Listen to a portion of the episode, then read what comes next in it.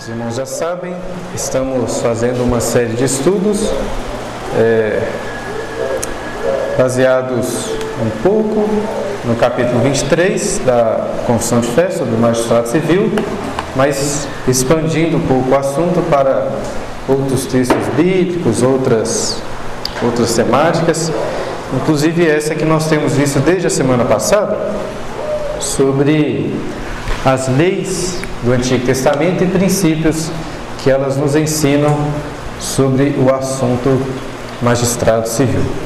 Quero, no início, rapidamente, lembrarmos aquilo que nós já temos aprendido. Primeiro, lembrarmos aquilo que nós vimos nas primeiras duas aulas, que nós já vimos até aqui. Que a Bíblia nos ensina de uma forma clara, pelo menos alguns desses pontos aqui são muito claros e evidentes nas Escrituras.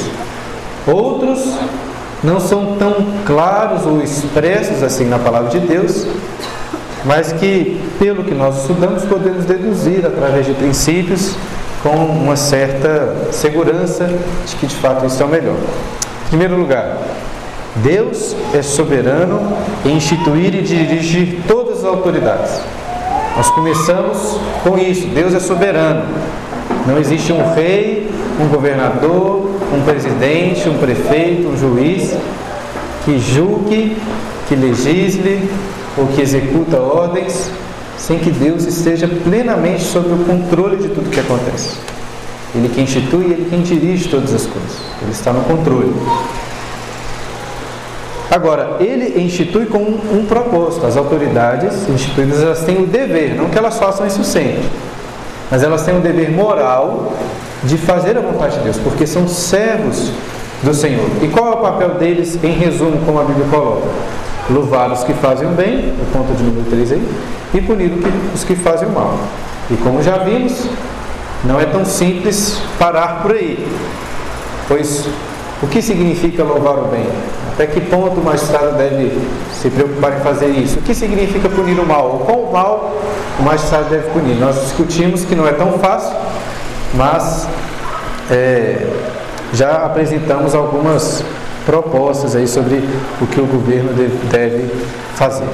E em resumo, como coloquei no ponto de número 5, defendemos através de princípios bíblicos algo que não é tão expresso assim, algo que até alguns irmãos cristãos podem ter algumas variações de pensamento, mas o que eu tenho proposto para os irmãos pelo menos essa minha compreensão até agora, apesar de ser uma, uma definição muito precisa, exatamente daquilo que o magistrado deve servir, mais um princípio, mas o princípio é o seguinte, que o papel do magistrado deve ser limitado àquilo que é realmente necessário. O, o padrão que nós devemos usar para averiguar se um, uma ação do magistrado deve ser realizada ou não é, isso é necessário, realmente necessário? Uma forma de avaliar se isso é necessário é respondendo outra questão. Isso poderia ser feito por outra instância privada? Outra, a família, a igreja, uma instituição privada podem fazer isso? Ah, o que eu tenho proposto é, se podem fazer, então devem fazer. Não deve ser o governo ou o magistrado civil responsável por isso, apenas por aquilo que as instituições privadas não podem fazer, como por exemplo é o caso, claro, do assassinato, ou de punir o assassino. O indivíduo não pode fazer, isso é necessário que uma autoridade superior faça. E aí outros assuntos nós já discutimos, rapidamente vimos isso aí. Agora voltando ao assunto que começamos na última aula. Como disse para os irmãos, estamos aprendendo com as leis civis do Antigo Testamento. Nós já lemos algumas semana passada e vamos ler novamente. E rapidamente falei sobre o teonomismo. Que é o teonomismo? No sentido muito específico na teologia, esse termo se refere a uma proposta que propõe o seguinte, que as leis civis do Antigo Testamento elas deveriam servir ainda como um padrão. Ou seja, na prática, vão defender que é, por exemplo, o adultério deveria ser punido, talvez até com a pena de morte, porque era assim no Antigo Testamento. Talvez em alguns casos até a idolatria. É, o que disse para os irmãos é que eu, particularmente, apesar de alguns cristãos reformados defenderem o teonomismo, eu não entendo que essa é a forma correta de entendermos as leis civis do Antigo Testamento. Houve uma mudança. Essas leis não se aplicam diretamente, não temos obrigação no contexto da nova aliança de seguirmos exatamente as leis do Antigo Testamento.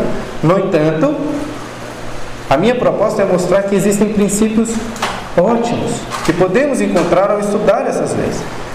Não é porque elas não são obrigatórias a nós hoje, não é porque não vivemos em uma teocracia como era Israel, que elas não têm princípios importantes, que se aplicam até ao contexto em que nós vivemos, como nós já temos visto desde a semana passada. Agora a questão é, por que, além de ser importante vermos princípios, tem outro ponto que destaquei que é muito importante de nós termos essa discussão, de olhar para o Antigo Testamento, para as leis civis do Antigo Testamento e perceber como elas são boas. E por que isso é importante? Porque até citando esse autor, né, o Richard Dawkins, muitas pessoas veem o Antigo Testamento como algo muito antiquado. As leis do Antigo Testamento como sendo cruéis, desumanas.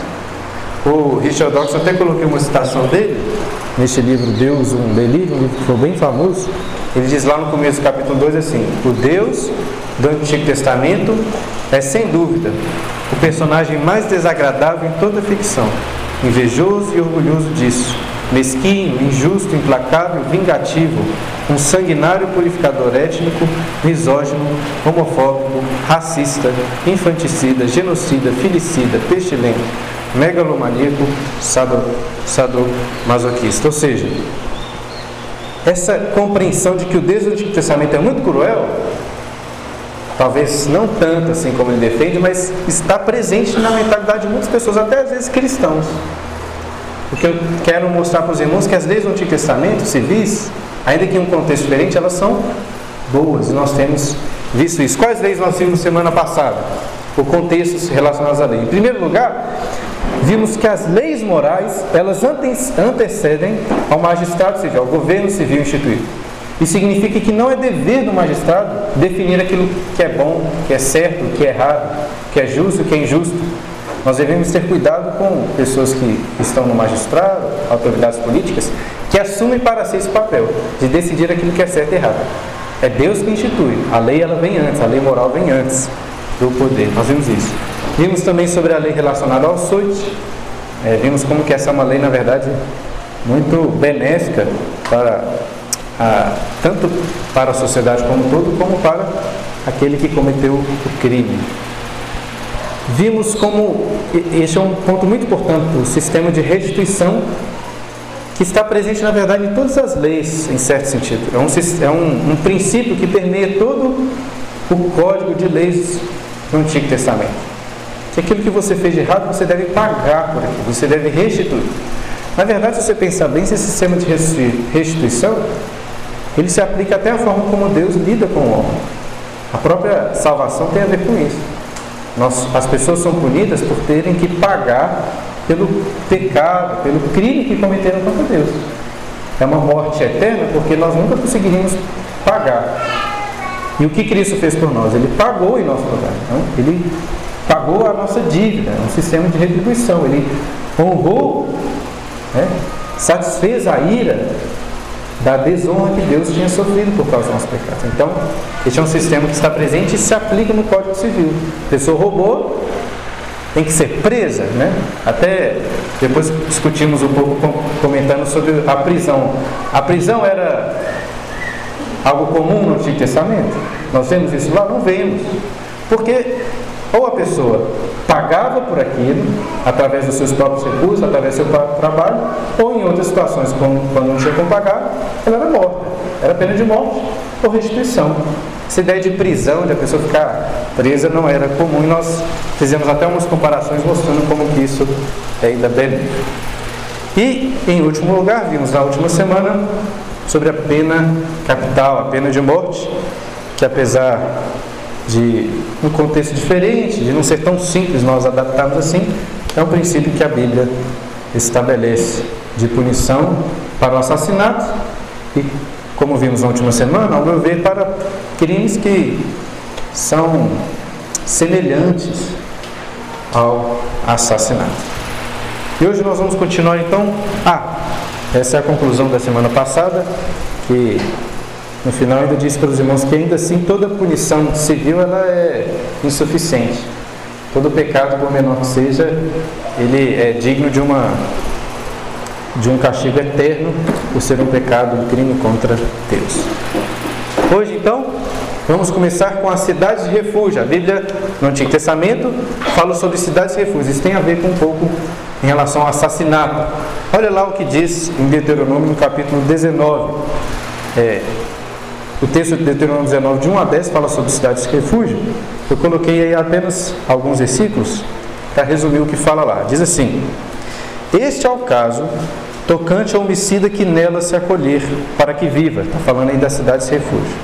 Aquele que, sem o querer, ferir o seu próximo, a quem não aborrecia antes Assim, aquele que entrar com o seu próximo no bosque para cortar lenha, e manejando com impulso o machado para cortar a árvore, o ferro saltar do cabo e atingir o seu próximo, e este morrer, o tal se acolherá em uma dessas cidades e viverá, para que o vingador do sangue não persiga o homicida, quando se lhe enfurecer o coração, e o alcance por ser cumprido o caminho e lhe tire a vida, porque não é culpado de morte, pois não aborrecia dança para que o sangue inocente se não derrame no meio da tua terra, que o Senhor teu Deus te dá por herança, pois haveria sangue sobre ti.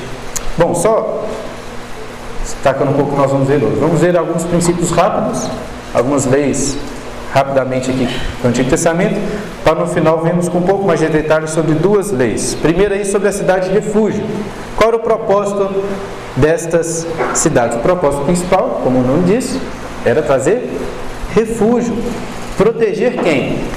Pessoa que tinha matado acidentalmente uma outra pessoa, protegê-la do que? De uma vingança injusta, porque ela não é culpada de sangue, ela não matou por querer, igual o caso que é citado aqui de uma pessoa que sem querer a, o machado solta ali do cabo e mata uma outra pessoa. Agora, estava até pensando sobre isso, mesmo sem querer, esse é um tipo de punição, é verdade? A pessoa não pode continuar seguindo sua vida normal, ela tem que ir para uma cidade de refúgio. Isso pode parecer injusto, mas estava pensando sobre isso, é interessante, porque mesmo sem querer, ela sofre uma punição, o que força as pessoas a fazerem o quê? A serem mais cautelosas, a serem mais cuidadosas. Ela não tem culpa de sangue, ela não quis matar. Mas ainda assim, esta lei, a necessidade dela ter que ir para uma cidade de refúgio, certamente fazia com que as pessoas fossem mais cautelosas. Eu acho que isso é importante. A, a, lei não deve nem não só punir a pessoa como quando ela intencionalmente faz algo, mas quando ela talvez por falta de cuidado, alguns casos quando é uma evidente falta de cuidado, a pessoa até pode ser punida pela pena capital. Mas no caso aqui as pessoas tinham que ter muito cuidado para não acidentalmente matar as outras pessoas. Agora tinha um limite, a pessoa ia para a cidade de refúgio e ficava lá até quando? Alguém sabe? Quando que a pessoa podia voltar? Hã? Ah, muito bem. Até a morte do sumo sacerdote. Não me pergunte por que essa referência. Não sei. Talvez se você pesquisar você vai descobrir. Eu não sei mesmo. Mas até quando morresse o sumo sacerdote, ali poderia voltar para a sua cidade. Notem que é um princípio interessante de, de lei. Proteger a pessoa de uma vingança injusta, mas também fazer com que ela se tornasse mais cautelosa em seus trabalhos. Outra lei relacionada a medidas de segurança. Olha o que diz lá em Deuteronômio, capítulo 22, versículo 8. Quando edificares uma casa nova, far-lhe-ás no terraço um parapeito, para que nela não ponhas culpa de sangue, se alguém de algum modo cair dela. O que, que estava acontecendo? As, as casas, no contexto de Israel, as pessoas muito, com, com muito costume usavam os terraços por vários objetivos. Né? Usavam, por exemplo, para secar grãos, colocar lá para secar no sol. Usavam para até dormir em noites muito quentes. Eh, as pessoas preferiam dormir do lado de fora, né? da casa, em cima. Era comum usar o terraço. E era necessário que as pessoas colocassem parapeito, medida de segurança.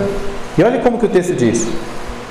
A pessoa que não colocasse um parapeito, qual era o perigo, qual era a punição? Não era que ela ia pagar uma multa, algo nesse sentido. Punição é o seguinte: se alguém morrer ali, você é culpado. Você pode sofrer até a pena capital. Se, você, se uma criança, por exemplo, subir lá, cair assistir na sua casa e morrer, você é culpado por aquilo ali. Por quê? Porque você não colocou medidas de segurança.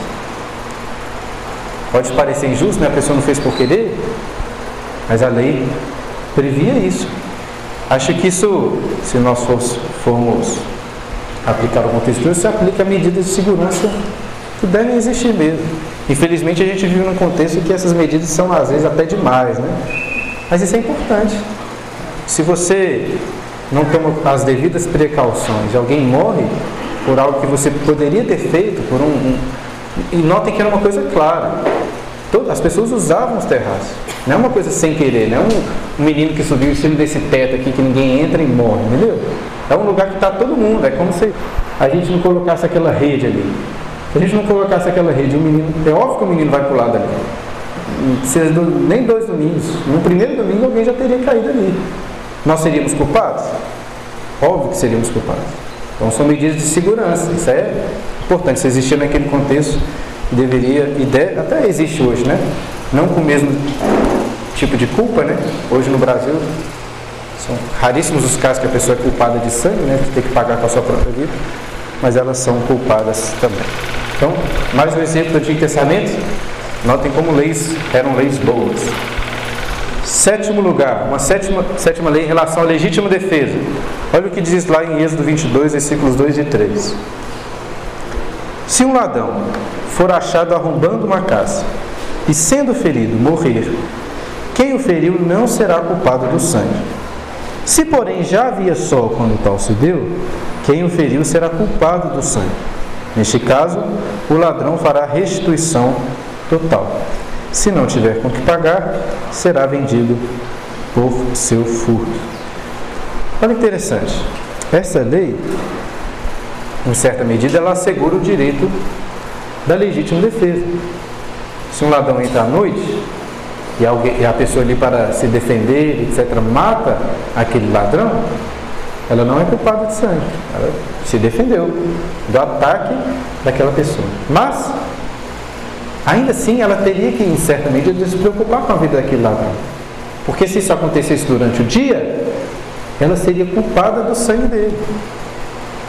O, o que, que isso significa? Que este ladrão não deveria ser morto se existissem outros meios de defesa. Durante o dia, o que, poderia acontecer? Primeiro que está falando aqui de um ladrão. É claro que é difícil de você saber, né? Um cara está entrando na sua casa, você vai saber se ele é um ladrão, se ele é um assassino, se ele quer só roubar, se ele quer roubar e matar, né? Difícil de saber. Aqui está falando de um contexto de um ladrão. Você matar uma pessoa que está vendo roubando a sua casa, talvez vá embora. Durante o dia, naquele contexto seria considerado um crime. Por quê? Porque existem outros meios. Você pode identificar aquela pessoa. Naquele contexto era mais fácil identificar a pessoa se achava, né? Não era tão fácil de fugir assim. Você poderia ter seus bens restituídos, inclusive uma indenização, existiam vários outros meios daquela pessoa pagar pelo que ela fez. Então há uma preocupação sim com a vida até do ladrão. Olhem para você ver como a lei de Deus ela é graciosa. Às vezes a gente vê erros né, nos espectros políticos dos dois lados, né, do lado da esquerda, do lado da direita, né, como consumidamente são falados. Existem pessoas que acham que né, ladrão tem que morrer mesmo. Assim, ainda que o, o furto ou o roubo seja algo ruim, né? O furto menos, né? O furto seja algo ruim não é, não é passível de você querer agredir aquela pessoa a ponto de matar aquela pessoa só porque ela furtou uma bicicleta, uma televisão, ainda que isso te dê vontade de fazer. Você deve se preocupar com a vida dele. Naquele contexto, à noite, aí não tem como. À noite, primeiro que a gente não pode pensar noite igual a gente tem noite hoje, né? Noite para eles era escuridão mesmo, não tinha como ver nada. Não? Você só, só ouviria alguém entrando lá na sua casa. Às vezes você pode até matar sem querer aquela pessoa, mas você não seria culpado. Agora, se é durante o dia, não, aí você não poderia matar. Até falando sobre isso semana passada, né? Acho que foi a Larissa que tinha perguntado sobre legítima defesa. Foi você. É, ou outra pessoa. Mas estava pensando, por exemplo, alguém, você está na sua casa, você pode proteger sua casa. Um ladrão, você vê ele entrando, você, por exemplo, você tem o direito lá de defender sua arma com uma, uma arma. Você tem uma arma na sua casa para se defender. O ladrão está entrando na sua casa. O que você vai fazer? Você vai, está vendo ele lá no lote entrando. Você vai tirar nele?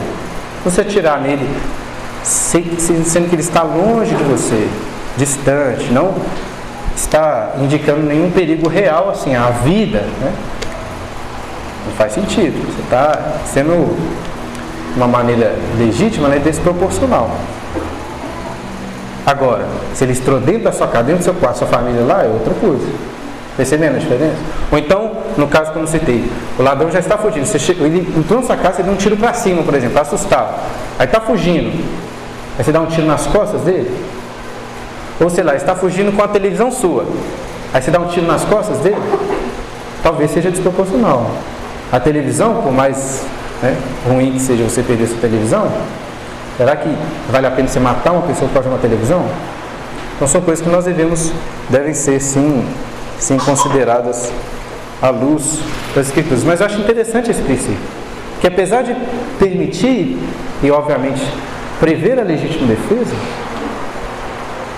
a Bíblia, a, a lei do Antigo Testamento, ela propunha meios pacíficos para resolver os conflitos. Como disse para os irmãos semana passada, o propósito da lei era fazer com que aquelas pessoas se perdoassem tivessem uma vida em comunidade, em comunhão. Esse era o propósito da lei, que as pessoas vivessem bem umas com as outras. Se alguém fez o mal, que ela pudesse pagar por aquilo e viver normalmente na sociedade. Isso é um propósito benéfico da lei, era assim que funcionava no Antigo Testamento. Um, o oitavo princípio que nós aprendemos nessa lei relacionado à fraude. Olha o que diz lá em Êxodo 22, 9. Em todo negócio frauduloso, seja a respeito de boi, ou de jumento, ou de ovelhas, ou de roupas, ou de qualquer coisa perdida, de que uma das partes diz: Esta é a coisa, a causa de ambas as partes se levará perante o juiz. Aquele a quem os juízes condenarem pagará o dobro ao seu próximo. Está falando sobre um negócio frauduloso, né? O que é uma fraude? O pessoal do direito aí pode definir com mais propriedade. Então, o que, que, que, que configura uma fraude?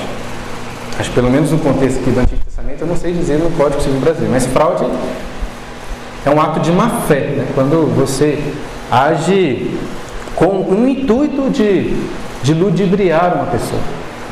No caso aqui, se você, lá no contexto de Israel, né? Você vende uma ovelha que você sabe que está doente, mas que aparentemente a pessoa não consegue perceber aquilo, mas você, e você a vende como uma ovelha saudável. Isso é uma fraude. Está entendendo? E se isso acontecesse e o juiz descobrisse, né? O que, que deveria acontecer então? Você vai ter que pagar o dobro, vai ter que restituir então duas ovelhas para aquele que você fraudou. Num contexto moderno, poderíamos aplicar isso até como coloquei ali, né?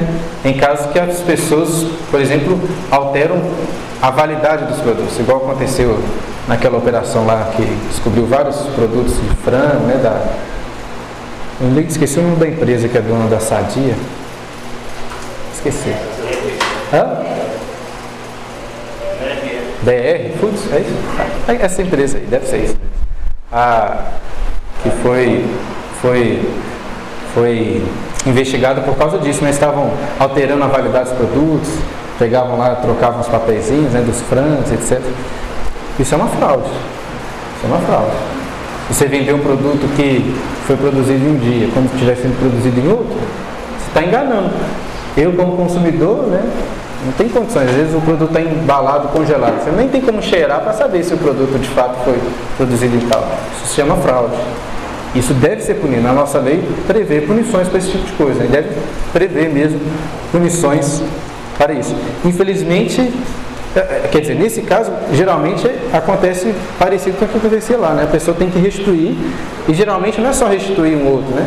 Restituir em dobro. O problema é que tudo é muito demorado, né? As pessoas não, não vale a pena correr atrás, né? Etc. Muitas vezes não vale a pena. Mas, se eu não me engano, se você, é, como consumidor, consome algo fraudulento, né? E você consegue provar isso, certamente você vai ter uma compensação boa aí pelo, pelo seu prejuízo. Uma coisa boa, né? Da nossa, da nossa lei aí, né? Nem tudo está perdido. Nono, falso testemunho. Olha o que diz lá. Êxodo 23, versículo 1 e 2. Quando se levantar, desculpa, esse texto está em Deuteronômio 19, 16 a 19. Quando se levantar testemunha falsa contra alguém, para o acusar, o acusar de algum transvio, então os dois homens que tiverem a demanda se apresentarão perante o Senhor, diante dos sacerdotes e dos juízes que houver naqueles dias. Os juízes indagarão bem. Se a testemunha for falsa e tiver testemunhado falsamente contra seu irmão, far-lhe-eis como cuidou fazer a seu irmão, e assim exterminarás o mal do meio de ti. Esse texto, logo antes, estabelece que todos os crimes eles só poderiam ser punidos, julgados e punidos pela evidência de duas ou três testemunhas. Né? Naquele contexto não existiam outras tantas formas de evidências como existem hoje. Mas como era o testemunho, igual existe hoje, mas naquele contexto era mais necessário a testemunha de algumas pessoas. E o que acontece? Uma pessoa testemunhou falsamente. Ela, deve, ela sofreria um castigo proporcional. Olha que interessante. Fala aí, no finalzinho aí do versículo: Falheis como cuidou fazer o seu irmão. Por exemplo, eu falsamente acusei o Éder de ter furtado o meu celular. Então, como serei punido? Proporcionalmente ao que eu acusei de ter feito. Se para ele, por ter furtado meu celular, teria que me restituir duas vezes, então eu teria que restituir duas vezes aquilo que eu falsamente acusei de ter feito. Se eu acusei de ter cometido um assassinato, vou ter que pagar com minha própria vida.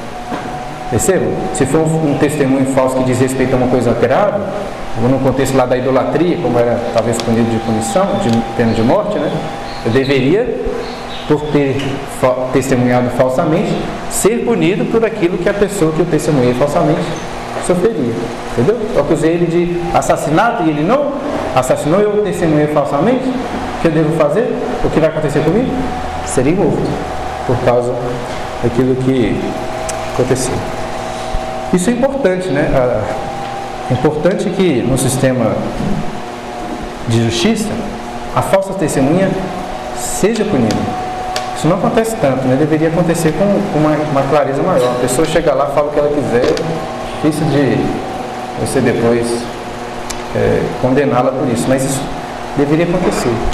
E agora surgiu nos últimas semanas aí, ou meses algo que diz respeito a isso, que é aquela lei que foi votada e depois o Bolsonaro vetou, não sei o nome da lei, aquela lei anti-fake news, é uma lei que diz respeito a você propagar notícias falsas em relação a, a candidatos. Né? Eu vou falar bem do Bolsonaro agora, que depois vou falar mal, falando bem agora, eu acho que ele até fez bem de votar, vetar, né? Porque essa lei, depois, depois se eu não me engano, o Congresso derrubou o veto, então essa lei vai valer. Mas por que, que essa lei é estranha? Porque essa lei ela generaliza o falso testemunho e pune uma falsa testemunha de uma forma muito genérica. Qual que é o caso? Se você parece que você publicar numa rede social uma notícia que é falsa contra um candidato e que talvez possa atrapalhar a sua eleição, você vai ser punido lá de, se não me engano, de 2 a 8 anos de cadeia. Quando nós lemos aqui no Antigo Testamento, nesse contexto, aqui é um contexto de justiça, que a pessoa de fato está levando o outro a um castigo. Se você há um perigo de você ampliar isso demais e qualquer coisa que a pessoa publicar que seja mentirosa, ela sofrer por isso. Vocês percebem a diferença? Os dois são errados. É errado você publicar uma notícia lá no Facebook que seja errado. Estou falando que isso não é errado. Você pode fazer isso. O que outra coisa é dizer que você deve ser punido por causa disso. E outra coisa é você dizer que o Estado tem poder. Isso é muito perigoso. Não sei se você já se atentaram para isso. Mas o Estado vai ter o poder de averiguar o que as pessoas estão publicando e, se for falso, de puni-la com cadeia. Isso é um poder muito grande né, para algo tão. Todo mundo aí já deve ter compartilhado alguma coisa e depois falou assim: não, nada a ver, isso aqui é uma mentira. É verdade, é muito fácil acontecer. Eu, particularmente, achei bom quando ele vetou e achei ruim quando, quando isso foi. O, o veto dele foi derrubado, né? Foi vetado. Mas, fazer o quê? Fato é, falso testemunho é uma coisa errada deve ser punido, ao meu ver, quando, se por exemplo hoje uma pessoa chega lá como testemunha falando que o Éder assassinou outra pessoa, que o Éder furtou, que viu o Éder roubando, sendo que não era. Tá? Aí sim, isso é um crime, né, que deve ser punido pelo magistrado civil. Bom, nós vimos aqui alguns rápidos princípios, algumas leis. Eu gostaria de ainda passar por duas, e essas últimas duas vou gastar um pouquinho mais de tempo com elas. Esta aí, que diz respeito a uma política monetária justa. Eu vou explicar por que disso aí. Olha lá, que diz em Deuteronômio 25. Na tua bolsa não terás pesos diversos, um grande e um pequeno. Na tua casa não terá duas sortes de efa, um grande e um pequeno. Terás peso integral e justo, efa integral e justo, para que se prolonguem os teus dias na terra que te dá o Senhor teu Deus. Porque é a abominação do Senhor teu Deus todo aquele que pratica tal injustiça. Basicamente a lei proibiu o quê? Usar pesos e medidas diferentes, propondo a honestidade nas transações comerciais. Né? O comerciante, segundo essa lei, não podia usar um peso adulterado lá na balança para vender a carne da sua ovelha, uma carne que na verdade pesa 800 gramas, como se estivesse pesando um quilo. Aí ele vai ganhar mais dinheiro por um produto. É, é um tipo de fraude, igual nós vimos anteriormente. Né? Seria uma fraude, é um erro. Isso não poderia acontecer. Claramente é uma lei simples, óbvia, né? tem a ver com o que nós falamos antes. O que, que isso tem a ver com política monetária, como coloquei? Tem a ver por causa deste princípio de transparência que está por trás dessa lei. E esse princípio de transparência deve se aplicar também ao magistrado. Porque muitas vezes o magistrado toma para si poderes de adulterar o valor das coisas. Como fazem isso? Deixa eu explicar para você. Primeiro, pegando um pouco da história. Durante a história, nós vemos alguns casos de reis que adulteravam o valor das moedas fazendo o quê? Como que eles faziam isso? As moedas eram feitas antigamente, né, dos próprios metais. Elas eram cunhadas em ouro, em prata, de metais valiosos. Então, era um valor intrínseco àquela própria moeda, certo? Só que elas geralmente tinham uma efígie, né, do, do rei, de algo que garantisse que aquela era uma moeda legítima, o valor dela era legítimo. Ao que alguns reis faziam e fizeram muitas vezes. Eles queriam arrecadar mais recursos para fazer uma guerra, para construir um palácio, para fazer o que quiser. Só que eles não queriam cobrar imposto. Por quê? Porque cobrar imposto é mais difícil. Né? Não é tão fácil assim. De uma forma mais fácil. Qual era a forma mais fácil? Vamos supor que eles recolheram lá mil moedas de ouro dos impostos. Aí o que, que eles poderiam fazer sem ter que cobrar mais impostos? Derretiam aquele metal, por exemplo, derretiam as moedas de ouro, adicionavam um pouco de cobre aquelas moedas, ao invés de mil moedas, faziam mil e cem ou mil e duzentas moedas, colocavam em efígie lá de novo, e com a mesma quantidade de ouro, agora ao invés de mil moedas, tinham mil e duzentas moedas. Era a forma antiga de imprimir dinheiro. Estão percebendo? Faziam isso. É uma forma mais fácil de desvalorizar o dinheiro das pessoas sem ter que é, arrecadar dinheiro, sem ter que cobrar imposto às pessoas. Mas como que acontece hoje, né?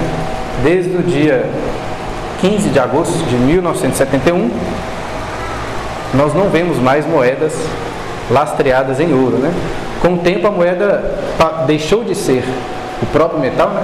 Isso é até uma coisa boa, porque ficar andando com muito ouro seria bom. Aí eles começaram a lastrear, ou seja, você tem um papel autenticado que você pode ir lá no banco e trocar por ouro, certo? Isso é uma moeda lastreada em ouro. Até 1971, os dólares americanos eram lastreados em ouro. O que, que significa? Se você tinha lá uma determinada quantia de dólares, você podia ir lá no Fort Knox, nos Estados Unidos, e trocar aquela quantidade de dólar por ouro, na medida equivalente. Só que a partir desse dia, o presidente Richard Nixon declarou que os dólares não eram mais conversíveis em ouro, e a partir de então, a moeda que todo mundo utiliza é lastreada em quê? na boa vontade do governo, nada mais. Né? A vontade, o poder do governo, não tem um lastro real. E a questão que eu estou levantando é: será que isso é correto? O que eu quero mostrar para os irmãos é que, segundo esses princípios de, bíblicos aqui de transparência, não são por quê? Porque o magistrado agora ele passa a controlar o valor da moeda ao seu bel prazer. Notem que aqui é uma inversão, ele não está controlando o peso da balança, ele não está alterando o peso da balança, ele está alterando o peso da moeda que você usa para comprar lá a sua carne na balança. E o governo hoje faz isso de várias formas, não é só imprimindo dinheiro não, é igual o Ciro Gomes fala, mas imprimindo dinheiro é uma forma mais clara de você perceber o governo fazendo isso.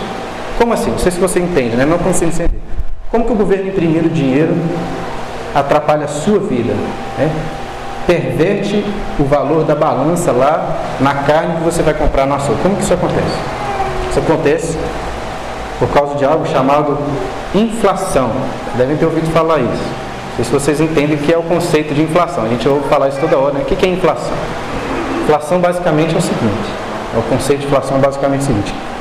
Quando a quantidade de um determinado bem aumenta, a tendência é que o seu preço de mercado, seu valor de mercado, diminua. Morango, por exemplo. Na época do morango, tem muito morango. O que acontece com o preço do morango? Cara, Verdade? Porque tem muito morango sendo produzido, então a tendência é que o preço diminua. De certa forma, a mesma coisa acontece com o papel moeda. Vamos supor que o governo brasileiro decida hoje imprimir um trilhão de novos reais. O que, que vai acontecer? O Brasil vai ficar um trilhão de reais mais rico? É simples assim? É óbvio que não, né? Simplesmente vai ter um trilhão de novos papéis. E o que, que isso vai acontecer? Por que tem um trilhão de novos reais? Os reais que você já tem no seu bolso, eles vão perder o seu poder de compra. Isso é inflação. No final das contas, o que vai acontecer? A carne que você vai comprar lá, que antes você comprava com tanto, com 5 reais, agora você vai ter que comprar com 7, com 8 reais. Por quê? Porque o governo decidiu imprimir novas moedas. Como disse, não é o único meio, tá? Não é só imprimindo dinheiro, controlando juros, várias formas o governo tem como, é, emitindo dívidas, né? tem como fazer isso aí. E hoje eu estou falando de papel moeda, nem papel moeda é mais, né? Hoje é ainda mais fácil, é só você colocar no computador lá, o pessoal lá da, do Banco Central só digita uns códigos lá no computador e puf, um trilhão de novos reais, sei lá quanto. Infelizmente, é assim, tudo fica mais caro, né? A gente vê exemplos claros disso acontecendo, né? Eu não sou novo para lembrar disso acontecendo, mas os mais velhos que eu perceberam isso na pele acontecer no Brasil, né? Quem mora na Venezuela certamente sabe muito bem. E por que, que o governo faz isso? Né? Por que, que o governo imprime novos moedas? Pelo mesmo motivo que os reis do, do passado faziam o que eles faziam. Então tem que cobrar imposto. Todo governador sabe que cobrar imposto não é tão fácil assim. As pessoas vão reclamar, vão achar ruim. É muito mais fácil imprimir dinheiro lá que a pessoa nem vai sentir diretamente, né? só indiretamente o malefício ser. Resumindo, né? Assim como os donos do açougue não podem alterar o valor, a medida ali da sua balança, eu acho que o magistrado civil não tem esse poder, não deveria ter esse poder de alterar o valor da balança. Agora, o que fazer, né? É difícil. Estou falando o que seria ideal, né? Porque hoje nós vivemos um contexto que é tão vinculado né, ao papel moeda fiduciário, é difícil. Eu pensaria em três coisas. Primeiro, tentar limitar cada vez mais o poder do governo de intervir nessas coisas, de imprimir dinheiro, de controlar juros, né, taxa Selic, essas coisas. Toda vez que o governo faz isso, ele está alterando o valor das coisas a seu bel prazer. Né? Isso não é bom. Segundo lugar, talvez tentar lastrear novamente as moedas em ouro. Muito difícil, mas seria um caminho aí. E uma terceira possibilidade é tentar. Isso nunca vai fazer, né? É o governo dando tiro no pé mas se ele liberasse o comércio com outras moedas. Se o Joel pudesse lá, poder escolher lá no comércio dele, vender só em dólar, por exemplo, porque eu não vendo mais em real. Se ele fizer hoje isso, ele vai ser preso. Mas se liberasse esse comércio, talvez seria bom, porque a concorrência de moedas talvez faria algumas seriam valorizadas, né? mas isso é que acontece aí. Bom, se é o que o governo faz, ao meu ver, segundo os princípios bíblicos, não está correto. E por fim, muito importante, aborto. Tinha uma lei do Antigo Testamento que falava sobre isso. Mas antes de lermos a lei, em relação ao aborto, irmãos, que é um assunto, espero que seja pacífico para todos que estão aqui, mas os irmãos sabem que ele é bem polêmico, né? A questão fundamental em relação ao aborto é basicamente uma só. É uma pessoa bebê, é, o, esse ser que está no ventre da mãe, é uma pessoa? Se é uma pessoa, então óbvio que não pode abortar, né? Homicídio. Se você não sabe, não tem como saber. Também não pode matar, né? Na dúvida, você vai fazer o que? Vai matar? E se não for, vamos supor que não fosse. Ainda assim, ainda assim, parece-me que é, seria errado matar. Por quê?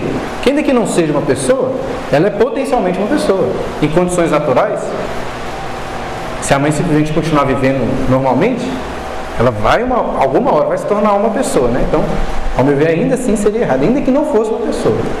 No entanto, muitos textos da palavra de Deus indicam que sim, as crianças no ventre materno são consideradas pessoas. A gente vê isso no exemplo de João Batista, no ventre da sua mãe.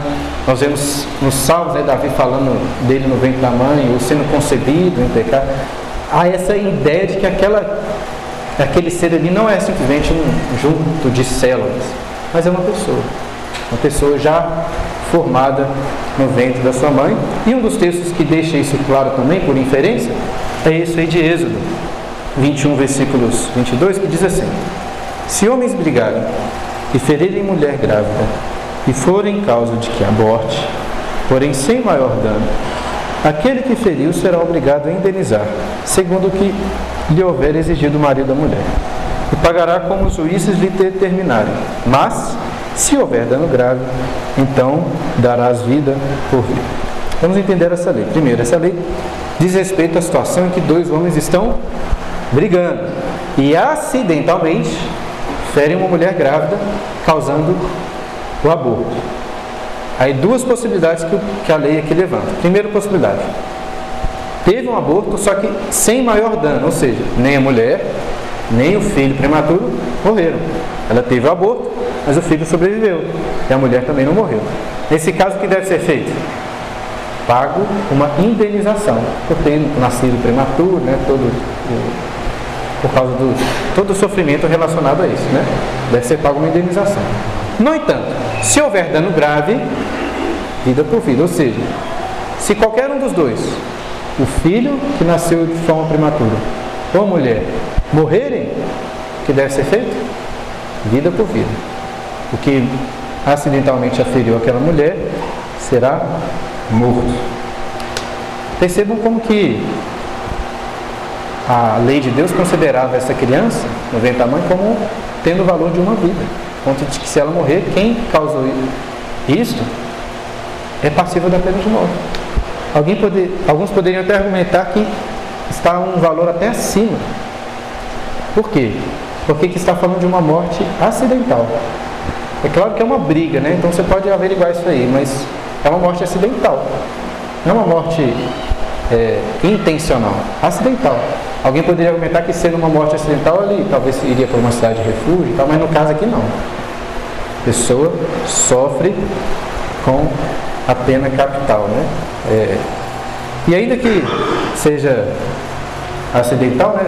Certamente se acidental já é passivo de pena de morte, quanto mais o homicídio intencional de uma criança no ventre da sua mãe.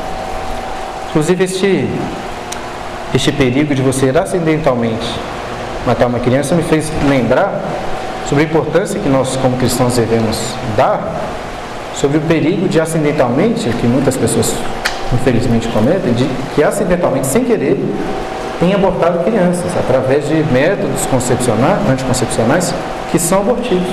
Nós devemos atentar para isso? Nem todos são, estou falando que todos são, que método anticoncepcional é errado, não estou dizendo isso. Mas alguns são ou alguns muito provavelmente são. A gente deve se atentar para essas coisas, para que não estejamos aí matando crianças acidentalmente, né? Por exemplo, o caso do, do Jill é um caso bem explícito, né? com vários exemplos de crianças que foram abortadas por, por mães que estavam usando o Jill. Algumas questões para a gente encerrar relacionadas a esse assunto difícil. Primeiro, numa perspectiva até mais pastoral e eclesiológica. Né? Como tratar mulheres que abortaram no contexto da igreja? Uma mulher, uma irmã nossa. É difícil. Acho que, acho que podemos até levar em consideração o contexto que nós vivemos, e considerar que isso, em alguma medida, minimiza, ou ameniza o erro dessa mulher. Né? A gente vive num contexto que as pessoas têm tantas informações que é uma coisa tranquila, que tal, que ameniza, mas certamente não tira a culpa severa de você é, intencionalmente matar uma criança no seu próprio peito, né? como infelizmente algumas pessoas falam. Agora, como tratar? Tratar como os outros pecados. Reconhecer que há perdão, graças a Deus, porque Jesus ele perdoa até os crimes e os pecados mais terríveis. E assim, eu tenho esperança de que uma mãe que cometeu tal ato possa não só encontrar conforto no perdão de Jesus, como na esperança de ver o seu filho novamente no céu. Quem sabe? Seria algo extraordinário, né? Estava até pensando assim, imagina, por exemplo, quando Paulo encontrar Estevão. Legal, né? Foi culpado pela morte dele, vai encontrar lá no céu, né? O Estevão encontrar Paulo e assim, você aqui, né? Faz assim, é. é bom, outras questões. Então, deveríamos certamente tratar com cuidado situações assim que podem acontecer. Vivemos um contexto que, infelizmente, isso tem se tornado muito comum. Outra questão relacionada. E, e os estudos científicos relacionados a isso? Né? O que eles têm dito? Bom, um, um, grande problema em relação à ciência não é a ciência em si. A ciência é de Deus, coisa boa. Glória ao Senhor Jesus. O problema é os, o que é chamado de cientificismo que é uma ideologia, uma perspectiva de que a verdade está definida pela ciência, uma, é uma soberba de achar que lá com um tubo de ensaio você vai definir o que é uma vida, que não é uma vida. Mas ainda assim, as evidências são tão claras para o sentido oposto, né? É, por exemplo, cientificamente parece que não existem dúvidas que existe uma abundância drástica entre o processo lá de gametogênese. Cadê a Renatinha? Você não se isso, isso mesmo não. É isso mesmo? Formação de gametas, né? Do, do, do esperma, do óvulo. Existe uma mudança muito drástica entre a formação de um óvulo e depois o processo de fecundação. Por quê?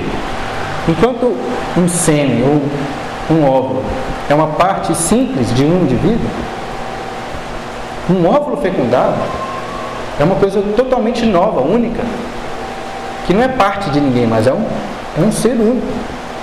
É, é, é algo totalmente diferente. Né? Essa ideia que a gente tem visto hoje de meu corpo, né? então faço o que eu quiser, isso é completamente antirracional.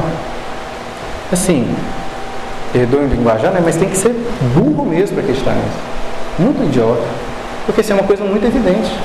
Toda mãe, ou toda pessoa que já viu uma criança, sabe que o que sai dela ali não é parte dela, é uma coisa evidente, é uma outra pessoa. E se você quiser usar estudos científicos, você pode pegar qualquer célula daquela criança que é, geneticamente todas as células serão diferentes, tanto do pai como da mãe, porque é um ser diferente. Ou seja, a ciência nos mostra aqui que uma outra pessoa, um outro, outro ser. E algumas situações difíceis, como nós vemos em relação ao aborto. Por exemplo, doenças. Você sabe que aquela criança vai ter uma doença muito grave. Justifica você então matar, né, para aliviar o trabalho muito árduo que um, os pais vão ter com aquela, com aquela criança? A forma da gente avaliar essas questões, acho que é a seguinte: se é uma pessoa, Considere que ela já tivesse nascido. Pode matar uma criança depois que ela nasceu por, por ela se descobrir que ela tem um problema, né? Igual faziam as pessoas antigamente, ainda fazem em alguns lugares, né? Índio fazia isso toda hora aí. Deve fazer ainda, né? Índio, né? Da natureza, bonzinho, sempre fez isso aí, né? Podemos fazer isso? Acho que é óbvio que não, né? Todo mundo vai falar que não. Então se não pode fazer depois que nasce, obviamente não pode fazer antes também. E o caso da anencefalia, que é um caso que é permitido no Brasil. Esse é um caso mais difícil. Por que, que é mais difícil? Porque é difícil saber se é uma vida mesmo. Eu tenho dificuldade, eu não vou afirmar que um bebê anencefalo tem vida, porque por exemplo, uma pessoa que. Não, não entendo muito bem, tá? Posso estar errado. Falando aqui como um leigo. Mas, por exemplo, uma pessoa adulta que morre por morte cerebral, ela de fato é considerada como morta. Eu acho que não é errado ser considerar como morta. Mas ainda assim, o aborto é equivocado. Por quê? Percebam essa comparação que fiz com uma pessoa. Vamos supor que essa criança anencefala, de fato ela já esteja morta ali. Mas há uma diferença. Qual é a diferença disso para uma pessoa que teve morte cerebral? Que você desliga os aparelhos. Uma coisa é você ir lá e desligar os aparelhos. Você não, né, quando a pessoa tem morte cerebral, você não pega uma faca e mata ela, e tira a vida dela, e corta o coração dela fora, né? Você não faz isso, você simplesmente desliga os aparelhos, deixa ela morrer naturalmente. Uma criança anencefala no ventre da mãe, para você abortá-la, não é deixar o curso normal. Você tem que ir lá, intervir e tirar aquela criança. Percebam, percebem a diferença? Acho que isso é inadequado, porque naturalmente aquela criança pode, vai nascer. O curso é normal é esse, por isso que eu acho que é equivocado, até por causa do risco também de, da pessoa estar errada na análise. Né? Só... É, mas assim, o que eu estou querendo dizer é que eu acho que não é tão, tão simples nós definirmos. Igual uma pessoa que. Hoje é muito comum né, as pessoas declararem como mortos depois que todas as, as atividades cerebrais da pessoa param, né? Porque ela não conseguiria sobreviver sozinha sem a ajuda de aparelhos. É nesse sentido que eu estou falando, né? Mas assim, às vezes ela está viva porque a mãe está dando sustento a ela, igual as máquinas estão dando sustento à pessoa, né?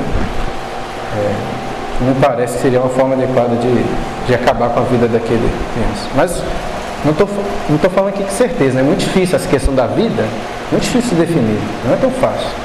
Eu não quero estar tanto nessas polêmicas. Quero entrar em outra, mas ao me ver é muito claro, apesar de difícil, é, que é o caso do, do estupro, que também é outro caso permitido no, no Brasil. Né? Em primeiro lugar, irmãos, é óbvio que nós temos que reconhecer que a, que uma criança que nasce por causa disso, nós devemos reconhecer que é genuína a dor e o sofrimento da mãe, do marido, talvez da mulher, da família, do pai. Terrível, horrível. Né? E a igreja tem que estar preparada para lidar com esse sofrimento que deve ser muito grande. A questão é: justifica o aborto, como a lei do Brasil permite? O estupro é algo horrível, mas a criança é culpada por aquilo ali. Lá em Deuteronômio, capítulo 24, diz que os pais não serão mortos no lugar dos filhos, nem filhos no lugar dos pais. Cada qual será morto pelo seu pecado. A criança não cometeu um pecado para ser morta. Se é uma vida, não pode ser morta, certo? É, ainda que seja muito difícil, né? Essa é a posição dele. Ainda que uma mulher por ser abusada se engravide, ela não pode abortar. É um grave pecado. Nem que seja difícil de entender, a vida é dura mesmo, né? Jesus não falou que a vida seria, seria fácil não. E pela graça de Deus, não sei se você conhece algum caso assim, mas Deus abençoou com experiências maravilhosas de graça, assim, abençoando até casos como esse, de mães depois que viram a mão de Deus dando para elas crianças que elas amam tanto que Deus abençoou. E por fim, né, eu já passei do meu tempo aqui, não sei se vai dar tempo para perguntas, mas este assunto é importante. Um último caso que eu gostaria de destacar é quando é colocado em risco a vida da mãe. Quando você faz um aborto para salvar a vida da mãe. A seguinte situação hipotética, você tem que escolher entre uma vida, a vida do bebê, ou duas vidas, a vida do bebê e da mãe. Bom, não é fácil também. Eu acho que a gente pode fazer aquela mesma pergunta que fiz em relação, fiz anteriormente. Pensa depois de nascido. Sabe aquela aquela experiência que o pessoal coloca às vezes em questões éticas, né?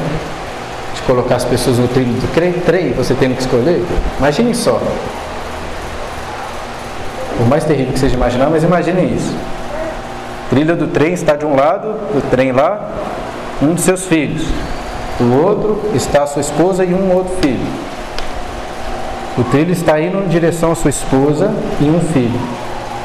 Se você tem o poder de decidir lá mudar a direção do trem para que apenas um filho morra, não tem tempo de salvar todos. O que você faz? Não sei o que você vai fazer. Não estou querendo falar o que você deve fazer. Estou querendo dizer que eu entenderia alguém que mudasse a direção. Teria dificuldade de falar assim, você fez errado. Entendeu o que eu estou querendo dizer? E teria dificuldade também de falar que alguém que deixasse concorrer estaria errado também. O que fazer em casos assim? Eu tenho dificuldade de falar assim, é errado. Em casos que é muito claro que a mãe e o filho vão morrer, e que se você talvez cometeu um, tirar a vida daquela criança, a mãe tem chance significativa de sobreviver, parece-me, vou falar que a pessoa tem que fazer isso não. Às vezes a pessoa decide, não, vou deixar Deus agir aí, vou orar para que os dois não sei. Questão difícil, mas parece uma justificativa que pode ser plausível. Agora, nisso tem um gravíssimo perigo. Porque muitos defensores do aborto associam a vida com a saúde da mãe. E saúde é um termo que você pode definir de uma forma muito genérica. Isso é um problema nos Estados Unidos, né? Lá em 1970 alguma coisa, teve um caso, ficou bem conhecido, né, de Roe versus Wade, que foi um caso que foi decidido depois no Supremo lá dos Estados Unidos, que definiu que é, o risco para a saúde da mãe é uma justificativa para abortar uma criança. Só que eles definiram risco de saúde, aí eles colocam lá, definem saúde de uma forma muito abrangente, colocando até a saúde mental, né? Vários fatores, eles colocam lá, fatores físicos, fatores emocionais, fatores fisiológicos. Ou seja, dependendo do juiz, ele fala assim, não, a mãe dessa criança ela pode sofrer muito na sua saúde mental, então pode abortar. Entendeu? Um grave perigo. Isso aconteceu. Tanto que hoje nos Estados Unidos, criança de qualquer idade pode ser abortada. Baseado nesse antecedente que foi, foi criado aí, né? O que, que o governo deveria fazer em relação ao aborto? Se é uma vida, né? Se, tem que ser punido como um assassinato. Né? Se aplica a pena de morte, se é o contexto do governo aplicar a pena de morte, é vida por vida, né? É nisso aí que eu ia falar mal do Bolsonaro. Lembra de eu falar muito mal dele? Porque acabou o tempo. Mas o pessoal fica falando que o Bolsonaro é contra o aborto, mas é mais ou menos. Né? Porque nisso aí ele. Ou ele é enrustido, né? Enrustido é pior, né? Prefiro acreditar que ele realmente não é contra essas coisas. Se ele for contra e não ter falado nada, é pior ainda, né?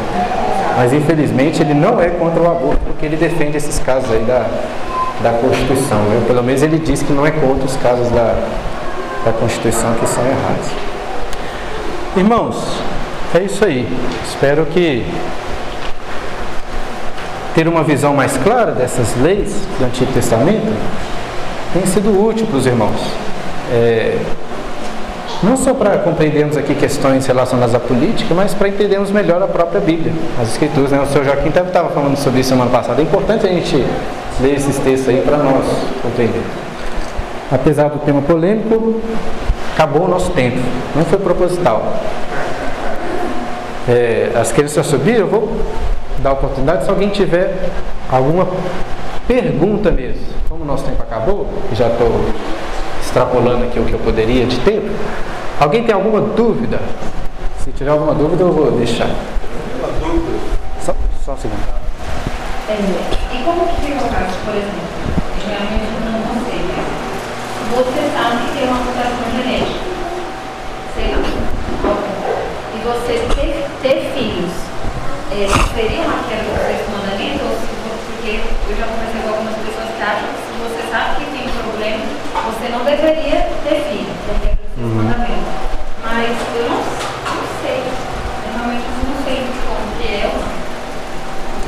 É, certamente não é motivo para você abortar, né? Se você engravidou, você tem uma. Tem, tem até um caso que o pessoal conta, mas é mentira. Se você vê isso em algum lugar, né, tem muitos cristãos que já usaram. Fala assim: imagine a seguinte situação: um pai e um filho, que a, mãe é sei lá o quê, tem outra doença também. Tiveram um filho que nasceu surdo, morreu, outro que nasceu cego, morreu. Aí tiveram um quarto filho, Aí chega para o médico e fala assim, o que, que faz com o filho? O médico fala, aborta. O cara fala assim, parabéns, você acabou de matar o Mozart. Essa é uma história mentirosa, pelo que parece, não é isso não, né? Mas o pessoal usa essa história aí, como se justificasse. Não justifica o aborto, certo? Isso para mim é claro. Agora, eu também não diria que a pessoa é obrigada a ter filhos, não, entendeu? É, eu não falo assim, não, você tem que ter, não pode evitar de forma alguma, né? A Bíblia não proíbe você evitar de ter filhos. Talvez a pessoa fale assim, não vou ter filhos pelo risco, vou adotar, por exemplo. Não diria que ela está errada, entendeu? Se ela decidir ter, tentar, também no mínimo diria que ela está errada. Acho que é uma questão pessoal, não, não, acho tão difícil essa questão. Não. Deixaria para a pessoa. Senhor Levio, uma dúvida aí. Como isso, o eu acho que eles sumiram quando eles deixaram de cumprir a vontade de Deus. Outra coisa, naquele tempo se praticavam muitas coisas que hoje, dentro de Israel, não se praticam mais. O contexto é outro. Como a gente está aqui na neve vai a, adotar certas coisas? Eu acho bem, bem difícil. O contexto lá, exclusivo do poder de Deus, o outro mundo todo vai adotar coisa que era só deles e eles falharam na missão deles diante de Deus. O senhor colocou uma dúvida? Não? Era uma pergunta relacionada a isso? É isso aí, eu, acho que eu acho que isso é praticado a nível de outros países que olha. Entendi. Então... Se eles falharam na missão e eles não vivem é essa lei lá hoje, eu nem sei qual lei eles vivem hoje. Uhum. Então deixa eu explicar, senhor. É, de fato não, não parece uma dúvida, mas vou respondê-la mesmo assim. Eu concordo com o senhor, né? Nós deixamos, eu deixei isso, até o senhor estava aqui semana passada, né? quando eu discuti a questão do teonomismo, eu deixei isso muito claro. Não estou querendo dizer que o que acontecia lá nós temos que adaptar a hoje de uma forma perfeita. Estou querendo dizer que existem princípios que nós devemos avaliá-los e aplicá-los quando forem úteis. Ao meu ver, todos esses princípios que nós avaliamos aqui, eles têm aplicações hoje, são bons. É, princípio relacionado ao aborto, o aborto tem que ser igual era proibido lá, tem que ser. O sistema de restituição, estou querendo dizer que é igualzinho tem que ser lá. Se lá tinha que ser quatro, então tem que ser quatro aqui. Estou querendo dizer que o princípio é importante e se aplica. Não estou defendendo aqui uma teocracia aos modos da lei de Israel exatamente. Estou defendendo que nós devemos olhar para a palavra de Deus e aquilo que serve como instrução se aplica a nós. Então, nesse sentido que, que, eu, que eu quis trazer essas leis aqui. Né? Algumas é, dessas leis certamente trazem, trazem princípios para nós. Mas, até disse semana passada, né? nós não somos obrigados a casar com, com, a, com a irmã, com a, com a cunhada do meu irmão que faleceu. Eu não sou obrigado a casar com ela mais. Eu não tenho que. não sou proibido de usar roupa de dois tecidos diferentes, nem temos que sair apedrejando os idólatras. Estou defendendo isso, né? A aplicação exatamente. Estou, estou defendendo alguns princípios aqui. Tá joia? Vamos encerrar então, irmãos? Passou aí nosso tempo. Vamos fazer uma oração para encerrar? Te agradecemos, Senhor, nosso Deus, por podermos essa manhã, mais uma vez, meditar em textos da Tua Palavra Muitas vezes, ó Deus, leis e textos que nos passam desapercebidos em nossos devocionais, em nossos estudos, parecem talvez não ter tanta importância, mas ensinam em primeiro lugar sobre quem o Senhor é. O Senhor é um Deus bom. O Senhor não é um monstro do Antigo Testamento, mas um Deus bondoso, que instituiu leis boas para o teu povo ali, e também, ó Deus, porque essas leis refletem princípios morais de quem o Senhor é e princípios eternos que se aplicam a nós hoje também. Ensina-nos, ó Deus, a observá-los em nossas próprias vidas e, na medida do que for possível, no contexto em que nós vivemos, na sociedade, nas leis de nossa cidade, de nosso país. Nós oramos a Deus assim, em nome de Jesus. Amém.